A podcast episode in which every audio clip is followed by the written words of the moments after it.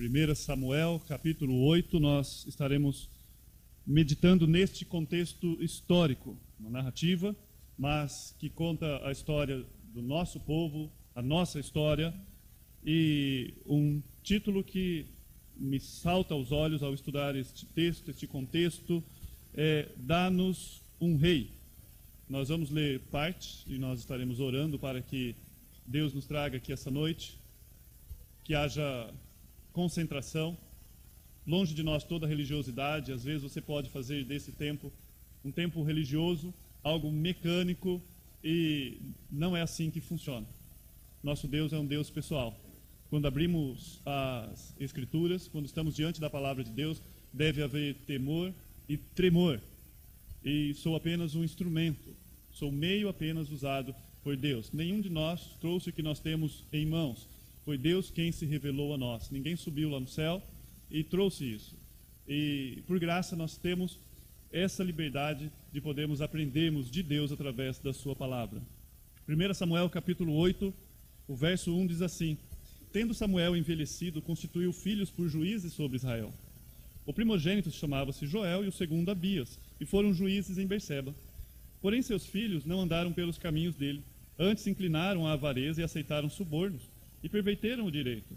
Então os anciões, todos de Israel, se congregaram e vieram a Samuel a Ramá. E lhe disseram: Vê, já está velho e teus filhos não andam pelos teus caminhos. Constitui-nos, pois, agora um rei sobre nós, para que nos governe, como tem todas as nações. Porém, esta palavra não agradou a Samuel, quando disseram: Dá-nos um rei para que nos governe. Então Samuel orou ao Senhor. Disse o Senhor a Samuel: Atende a voz do povo em tudo quanto te diz, pois não te rejeitou a ti, mas a mim, para que eu não reine sobre eles. Segundo todas as obras que fez desde o dia que tirei do Egito até hoje, pois a mim me deixou e outros deuses serviu, assim também o faz a ti. Agora, pois, atende a sua voz, porém adverte-o solenemente e explica-lhe qual será o direito do rei que houver de reinar sobre eles. Vamos orar essa noite? Pai bendito, Senhor, nós te agradecemos, nós te bendizemos. Ó Pai, obrigado por essa noite, pela história de cada vida que está aqui essa noite. Ó Deus, muitas vezes pessoas estão atrás de milagres, mas esquece do maior milagre, que é o que o Senhor fez, nos tirou do lamaçal do pecado, o Senhor nos tirou das trevas, o Senhor nos transportou para o reino do seu amor, o Senhor nos transportou para a sua luz. Ó Deus, quero te agradecer essa noite. E por graça, ó Pai, muitas vezes há entre nós corações atribulados, às vezes mentes confusas, pessoas que não estão aqui essa noite, estão com a mente em outros lugares. Ó Deus, mas o que nos conforta, que nos dá segurança é que o Senhor é imutável. O Senhor não muda. Ó Pai, independente de nós, o Senhor continua governando e soberano. E é ao Senhor a quem eu chego agora é a Ti a quem eu chego e, e suplico. Fale conosco através da Sua palavra, Pai, para que haja mudanças em nossas vidas. Ó Pai, essas mudanças sejam direcionamento para que nós possamos caminhar os caminhos que o Senhor trilhou para nós. Para, Senhor, que nós possamos ser luz nesse mundo, para que o Seu nome seja proclamado por onde quer que nós formos. Nos ajude por graça essa noite. Eu te suplico, Pai, abra nossos olhos, abra o nosso entendimento. Fale conosco, em nome de Seu Filho Jesus. Amém e amém. Samuel foi o último juiz em uma teocracia. Que é uma teocracia? O próprio Deus governando. Quem era o rei? Deus. Deus estava governando diretamente sobre eles. Quando nós vamos em Juízes, nós vemos que Deus, nós vemos Deus levantando homens, pessoas muitas vezes falhas, na verdade todas falhas, porque nós sabemos daquilo que o pecado faz em nós, e Deus levantando essas pessoas em momentos específicos. Em lá em Juízes capítulo 2 você vai ler: E serviu o povo ao Senhor todos os dias de Josué. Uma geração após Josué se levantou e essa geração não conhecia o Senhor. Então nós conhecemos a história do povo, da redenção, daquilo que Deus fez e tirou o povo do Egito. E quando eles chegam na terra prometida, logo quando Josué morre, a próxima geração, a Bíblia fala que esses não conheceram o Senhor. E o povo fazia aquilo que dava na telha, se podemos dizer nisso. E a Bíblia vai usar o termo aquilo que subia ao seu coração. E Deus levantava juízes para direcionar esse povo. Todos os juízes foram chamados por Deus num certo período de tempo. E não coube eles fazerem nenhum sucessor. Não era um rei a qual seu filho iria governar. E aqui nós temos Samuel. Samuel ele é o último juiz, mas o povo não quer esse juiz. O contexto aqui é que o povo não deseja esse juiz. Por quanto tempo Samuel julgou o seu povo? O que a Bíblia diz que foi entre a morte de Eli e a unção de Saul. Samuel é aquele a qual Ana, lembra de Ana? Ela não podia ter filhos e ela foi e orou diante de Deus e suplicou. E Eli chega e fala: Olha, você está bêbado. Ela fala: Não estou bêbado, eu estou chorando diante de meu Deus. E ele fala: Vai, que o Senhor conceda a sua oração, a sua petição. E após um ano, ela concebeu e ela dedicou Samuel para estar ali servindo a Eli. O tempo passou, Samuel cresceu, os filhos de Eli corrompiam a religião da época, se podemos dizer assim. As pessoas iam levar o seu sacrifício, seu sacrifício lá no templo, e quando chegava lá, esses jovens, além de pegarem o sacrifício para fazer o churrasco deles lá, ainda muitas vezes faziam o que não deviam com as moças lá. Tamanha corrupção que estava aquela, aquele tempo, aquela época. E Deus pega e levanta Samuel para restaurar o povo povo tinha perdido uma guerra, uma batalha, tinha perdido a arca, Eli tinha morrido, a situação era terrível da nação, e foi nesse contexto que Deus levantou a Samuel. Mas Samuel também envelhece. Então ele julgou. Você encontra também lá em Atos 13, Paulo falando um pouco sobre isso. Paulo fala assim no verso é, 20 e 21. E depois disso, por quase 450 anos, lhe deu juízes, ele vem falando ali do povo sendo retirado do Egito por Deus, e depois ele fala dessa época. Paulo fala, por 450 anos, quase, ele, ele fala. Então você imagina que o povo passou 400 anos no Egito, mas também houve 450 anos que o povo viveu nesse contexto de juízes. Não é pouco tempo, 450 anos. O último juiz, Samuel. E Paulo ele vai dizer: após esses 450 anos, pediram um rei. E Deus lhe deu, Deus lhe deu um rei por 40 anos, a Saul, filho de Cis, homem da tribo de Benjamim. Então, Paulo também nos dá aqui algumas coisas que nós não temos. E ele fala: olha, o povo pediu um rei. E Deus deu um rei. Por 40 anos, deu Saul para eles. Quem eram os filhos de Samuel? Paulo diz que Deus levantava juízes, nós vimos. Mas aqui no verso 1, você vai ler: tendo Samuel envelhecido, constituiu seus filhos por juízes. Então Samuel foi e falou: Não, eu vou tomar a decisão, eu vou colocar os meus filhos aqui, já começou a colocar eles para trabalhar. Assim como Eli estava fazendo com os seus filhos, né, trabalhando, Samuel fez isso com os filhos dele. Veja que Paulo não considera os filhos como juízes, porque ele fala: o último juiz é Samuel. A Bíblia não considera. Samuel colocou os filhos dele para trabalhar ali como juízes, né, por juízes sobre Israel, é, em Berseba eles já estavam trabalhando, mas a palavra não considera eles como juiz. O último juiz é Samuel. Por quê? Porque você não pode fazer pelo seu filho aquilo que somente Deus pode fazer. Você não pode fazer pelo seu filho aquilo que só Deus pode fazer. Você pode ter uma vida exemplar, você pode orar, pode buscar, pode ensinar, mas se não for a graça bendita de Deus em presentear o seu filho com o dom da salvação, como fez com você, ele continua caminhando para o inferno e como religioso. Samuel, ele andou nos caminhos do Senhor, mas os seus filhos não. Mas a Bíblia não chama Samuel de negligente como ela chama Eli. Eli, que, que esteve antes de Samuel, os dois filhos dele que aprontavam isso no templo, Deus chega para Eli e fala: Olha, você não está cuidando dos seus filhos como deveria cuidar. Nós vimos Deus repreendendo Eli, porque Eli não corrigia os seus filhos. Mas nós não vemos o mesmo com Samuel, porque Samuel tinha uma vida íntegra diante de Deus. Samuel andou nos caminhos do Senhor, mas os seus filhos não. Os filhos tiveram oportunidade. Que oportunidade? de ter um pai justo e honesto. Como nós vimos no capítulo 12, nós vamos ver um pedacinho ainda essa noite. O verso 3 vai dizer: Porém, os seus filhos não andaram pelos caminhos dele, antes se inclinaram à avareza e aceitaram suborno e perverteram o direito. Amados, Deus nos trata como indivíduos. Deus nos trata como indivíduos. Ezequiel capítulo 18, verso 3 vai dizer: A alma que pecar, essa morrerá. No contexto ali a pergunta é: pode os pais comerem uva, chuparem uva e embotar os dentes do filho? E Deus fala: de modo algum. Cada um responde por si. O pai responde por ele, o filho responde por ele. Os filhos de Samuel aceitaram suborno. Buscaram satisfação pessoal, coisas desse mundo e não coisas de Deus. Então, como eles estavam numa certa liderança, e você já imaginou que injustiça, onde você espera justiça, alguém que tem mais dinheiro chega, vai lá e corrompe? Ah? Onde o direito deveria ser igual, porque alguém tem mais poder. Eles tiveram opção. E assim são nossos filhos hoje. Eles se enquadram apenas em dois caminhos, como sempre falamos e aprendemos. Filipenses 1, 21, o viver para mim é Cristo. Ou 2, 21, cada um busca o seu próprio interesse e não o de Cristo. E nosso rei sendo Cristo, hoje, os nossos filhos podem tomar tal decisão mais que você busque, por mais que você ensine, o coração deles, inclinado ao pecado, pode levá-los a tomar tal decisão. A nós cumpre clamar, ensinar, plantar, como a Bíblia diz, o lavrador ele planta na esperança de colheita. E você planta a palavra, e você rega a palavra com lágrimas.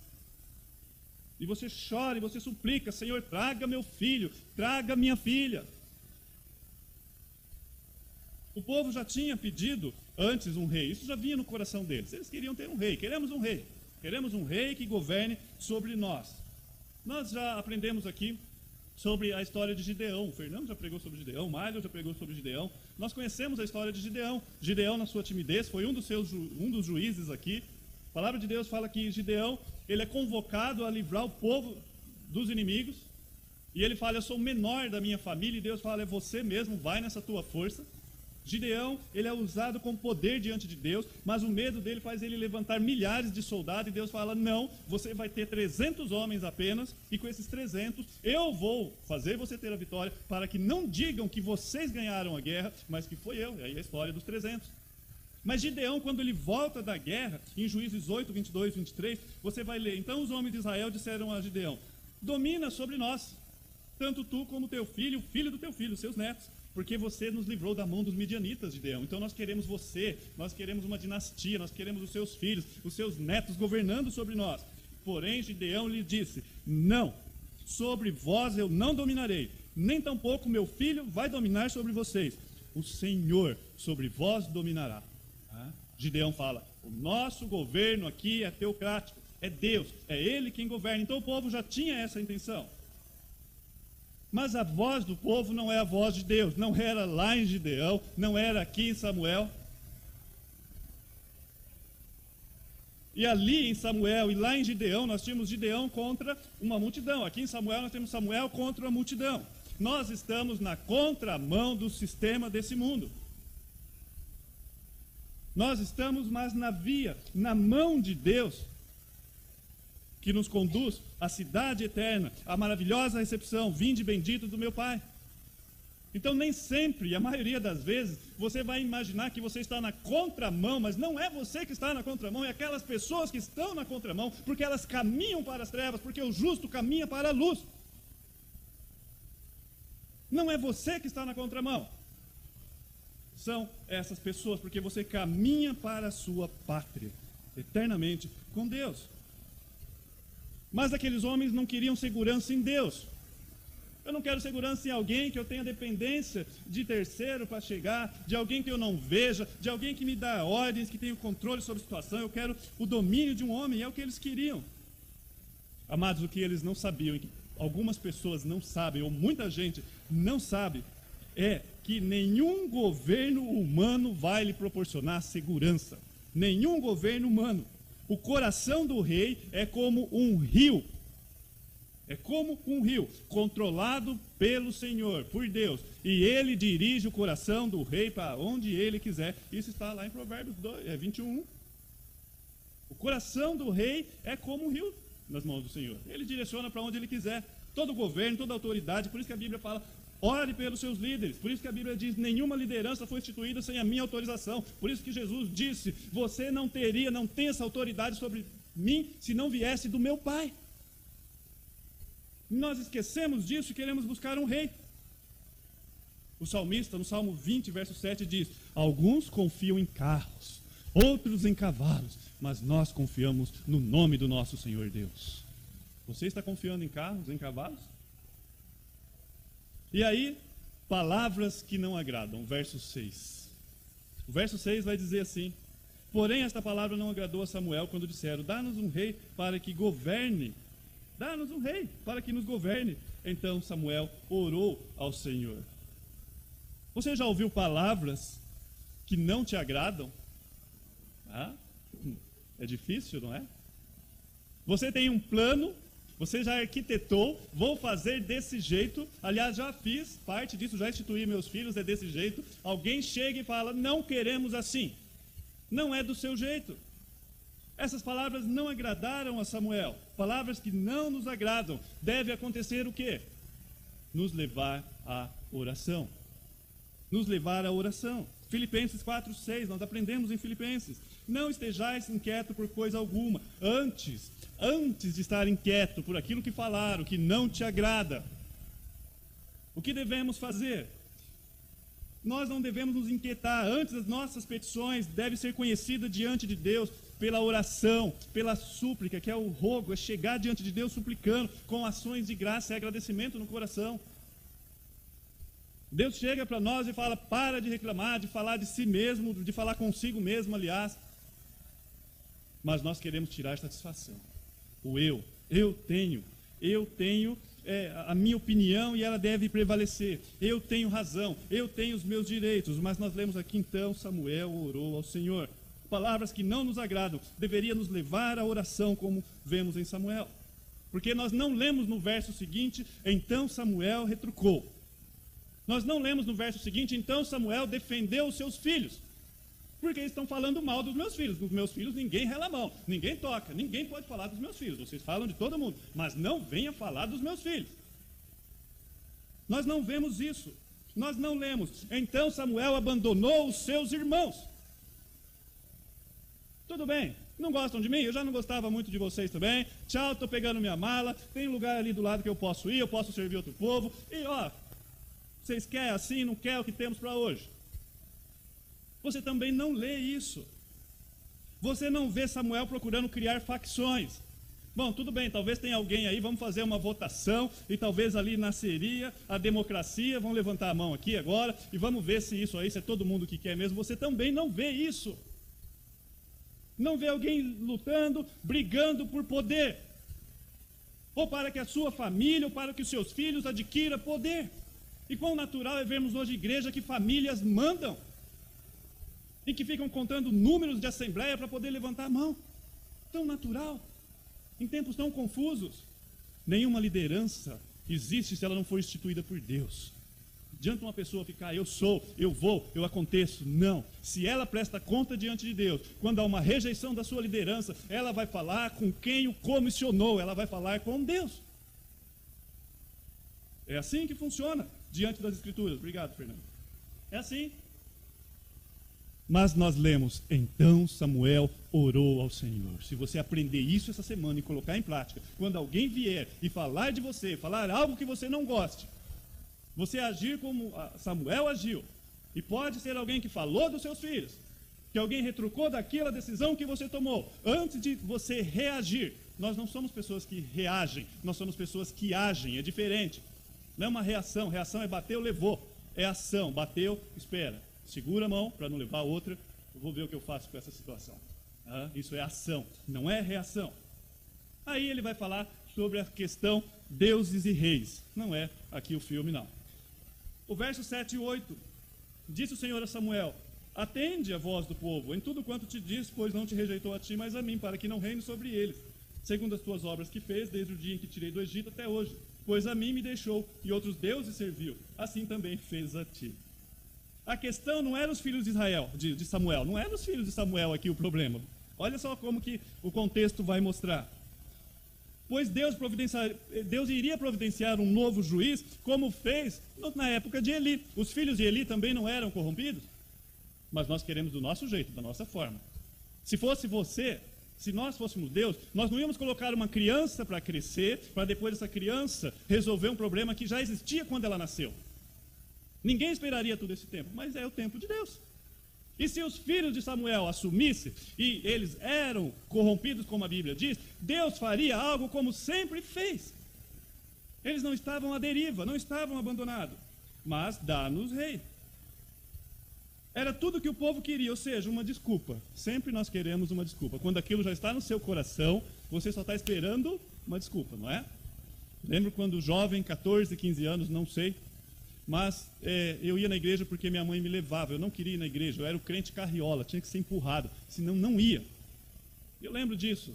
Mas aí eu precisava de uma desculpa, né? Eu já não estava, ia uma, ia outra. Minha mãe já tinha soltado um pouco as rédeas, eu trabalhava, né? E às vezes tinha desculpa de estar cansado, alguma coisa assim, horário. Você vai dando um jeitinho, porque você não quer aquilo. E aí o, os dois líderes, né? De jovens, não sei se estão vivos ainda, eles brigaram e eles bateram boca e eles deram um murro um no outro. Que coisa feia. Hoje eu sei que eu sou igualzinho, só não faço pela graça de Deus. Mas na época foi a desculpa que eu precisava para apontar o meu dedão e falar: ah, olha lá. Você acha que eu vou numa igreja em que o meu líder que tinha que dar exemplo está fazendo isso? Estou fora. E falava isso com certo ar de sabedoria, não é? O povo aqui precisava apenas de uma desculpa aos seus filhos. Era o que precisava. Agora, é interessante aqui como que Deus liga outros deuses com o pedido deles, dar-nos um rei percebeu que Deus faz uma ligação entre uma coisa e outra? Deus fala para ele: olha, isso não é novo. Veja, Samuel, essa questão é antiga. O que eles estão fazendo com você, eles sempre fizeram comigo. Deus está falando. Mas como assim, Senhor? Quando eles me abandonavam para servir outros deuses. Deus está ligando deuses e reis aqui. O povo voluntariamente se colocaria em servidão a um rei como fizeram com outros deuses. É isso que Deus estava falando. Olha, eles já me abandonaram lá. E eles se colocaram. É, é voluntário isso. Você faz isso. Por isso que Jesus, lá em Mateus 6, 24, ele fala: Olha, não tem como agradar dois senhores. Não tem. Ou você agrada um ou você agrada outro. Não tem como. Mas nós, quando nós adoramos o dinheiro, ou a matéria, as coisas desse mundo, nós estamos uma sujeição voluntária. Ninguém te forçou. Você vai lá e você adora. Então Deus pega e faz essa ligação, fala, eles estão pedindo Deus, é, reis, mas eles já fizeram isso comigo. Isso não é novidade, eles já vêm fazendo. Agora o que Deus fala para ele no verso 9 e 10? Agora, pois, atende a sua voz, adverte solenemente, explica-lhe qual será o direito do rei que vai governar sobre ele. E Samuel, no verso 10, foi lá é, e falou para eles todas essas palavras, né? Bom, o que, que Deus está falando? Vocês sabem as implicações do pedido que vocês estão fazendo para mim? É isso que Deus está falando. Dá-nos um rei? Vocês estão pedindo para mim? Vocês sabem a implicação do que vocês estão pedindo? E aí no verso 11 ele fala: O rei, ele tomará os vossos filhos. Vai tomar os vossos filhos. Vai fazer você correr tanto de a pé, de cavalo, diante deles. É isso que vocês estão pedindo? Vocês têm liberdade, vocês estão pedindo para mim alguém que vocês vão ter que correr, ele vai andar e você vai ter que correr do lado dele. Os seus filhos serão lavradores, tanto cultivar, plantar como colher, vai ter que fabricar arma para eles, isso está no verso 12. As suas filhas também não vai ficar imune, não. As suas filhas elas vão fabricar perfume, no verso 13 vai dizer isso. As suas filhas serão cozinheiras. O que você acha de dar suas filhas para ser cozinheiras? Padeiras. Ah, suas filhas vão ser padeiras, vão ser cozinheiras lá do rei. Vão tomar o que tem de melhor da sua colheita e darão a quem eles quiserem, aos funcionários da corte e afins. O verso 14 e 15 fala isso. Tomará seus empregados, os melhores animais, e vocês serão escravos. O verso 16 e 17. E é interessante, eu chamo isso de pedagogia de Deus, né? Porque me lembra um pai ou os pais tratando dos filhos. Você já fez isso com seu filho? Às vezes seus filhos ainda são novinhos, né? Mas vai chegar a idade em que você vai fazer isso. Ó, não faça, estou falando, não vai. Se você for, vai acontecer isso, isso e isso. Eu estou te avisando. Não é para ir. Confia no papai, confia na mamãe. Nós sabemos o que estamos falando. Não vai. Mas a criança, ah, eu quero, eu quero. E vai fazendo birra. O povo aqui fazendo birra. E aí, olha que interessante, no verso 18, Deus fala: Aí vocês vão vir chorando pedindo a minha ajuda, e eu não vou ajudar. Os pais não falam isso também? Aí vocês vão vir aqui chorando. Aí aqui, ó, nós não fazemos isso. Como nos lembra, né, os pais? Vocês vão vir. Ainda bem que esse não ajudar não é eternamente, é pela graça. Como os pais também, naquele momento, ele dá uma lição para os filhos, faz o, o filho ver onde errou. Se o seu filho errou, leve-o aonde errou. Mostre para ele, se riscou a parede, mostra que houve um dano, que alguém vai ter que limpar. Faça ele pegar a buchinha e ir lá lavar a parede para ele saber que dá trabalho. Se ele quebrou algo que derrubou na mesa, um vaso que você já tinha avisado, olha, não para, vai quebrar, cuidado. Caiu, leve-o a pegar todos os cacos e mostre para ele que decisões erradas na vida dele vai gerar situações que não vai ter soluções. Atos inconsequentes podem causar coisas que não tem volta. Olha, filho, esse vaso não tem mais volta. E um dia talvez você não obedeça ao papai, não obedeça o policial, você pode atropelar uma criança, matar uma criança e não ter volta. Vê a pedagogia de Deus ensinando o povo? Vocês querem ir, eu vou dar. Mas vocês voltar. Vocês, aliás, vocês vão voltar, porque eu, eu sei disso. Deus ensinando. No verso 18 ele fala: Eu não vou ajudar. Mas no 19, mas o povo não ligou para o aviso de Samuel. Pelo contrário, eles disseram: Não adianta. Nós queremos um rei sobre nós. Aí por isso que lá no Novo Testamento você vai ver o Novo Testamento chegando em cima da palavra porfiar, é, da palavra obstinado, mostrando o nosso coração. Nós teimamos. Não, tem que ser do meu jeito, não do jeito de Deus. O povo não ligou. Agora, da onde que eles tiraram essa ideia de um rei? Da onde que eles tiraram? Que negócio é esse? Vocês sempre tiveram juízes, aí não é a mesma coisa criança, não é a mesma coisa jovem ou adolescente. De repente ele parece com uma ideia. Não, pai, eu quero fazer isso. Não, mãe, eu quero fazer isso. Sabe por quê? Eles estavam observando o verso 20 vai dizer assim: Para que sejamos também como todas as nações, o nosso rei poderá governar-nos e sair adiante de nós e fazer as nossas guerras. Então, da onde eles tiraram essa ideia? Da internet, é lógico. Eles viram lá que outros povos tinham um rei. É isso. Da onde que eles tiraram essa ideia? Estavam observando aquilo que eles não tinham. E não observando aquilo que eles tinham. Eles não tinham olhado aquilo que Deus sempre fez. Eles não tinham olhado que o melhor rei que eles podiam ter é o que a humanidade podia ter. Mas não. Nós trocamos Deus, a fonte inesgotável de água viva, por cisternas rotas. Nós fazemos isso. O pasto do vizinho sempre é melhor do que o nosso, não é? Ah, o pasto do vizinho está olhando lá, mas não precisa ser assim, não precisa. Deus permite o povo tomar o seu caminho. Quem começou a leitura esse ano cronológica, deve estar chegando em Gênesis 30, está lá já, né? Eu estava lendo essa semana, estava vendo o caso de Isaú. No capítulo 26, o verso 34 35, nós lemos assim: Isaú, com 40 anos, casou-se com duas mulheres erradas. E nós lemos: Elas amarguraram a vida de Isaac e Rebeca. Hum? Tomou a decisão errada, casou com a mulher errada. Quando Isaac está para morrer, ele chama porque eram gêmeos, né? E ele chama o seu irmão, que é Jacó, era Jacó e Isaú, e ele ordena: Olha, não se case com uma mulher cananeia. não faça isso. Seu irmão já deu desgosto demais para nós. Será que os filhos estão ouvindo os pais? Será que esse problema é novo? Há milhares de anos nós vemos um casal sofrendo com problemas, por filhos tomando decisões erradas. Mas, amados, a conta vem. A conta vem. No capítulo 12, Avança um pouquinho aí e vamos ver o que acontece. Aqui Samuel está prestes a morrer. Deus tinha permitido o povo ter um rei.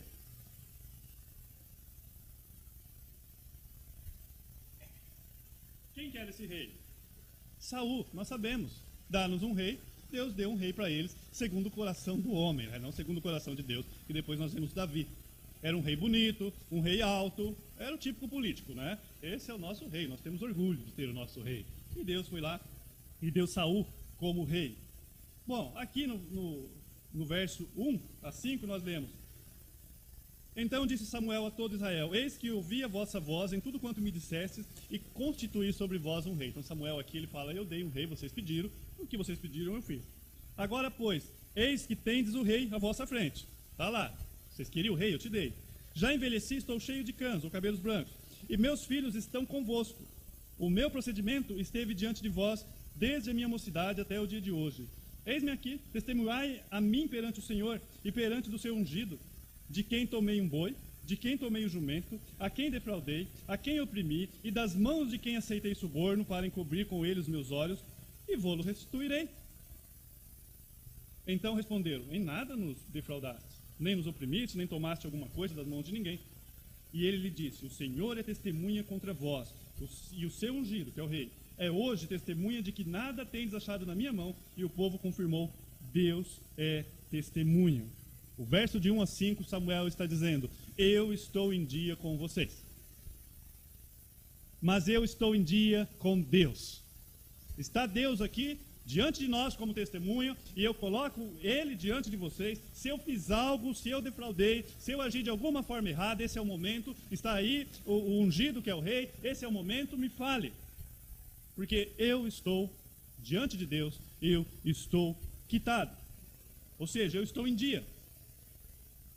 Beleza, primeiro ponto. Mas vocês não. Ele fala, mas vocês não. A conta de vocês está negativa. O verso 7 ele fala: Eu vou lembrar vocês. Vou lembrar vocês o que Deus fez para salvar os seus pais. O verso 8 ele fala: Vocês eram escravos do Egito, Deus enviou Moisés e Arão. No verso 9 ele fala: Vocês esqueceram de Deus e Deus permitiu o inimigo vencê-los.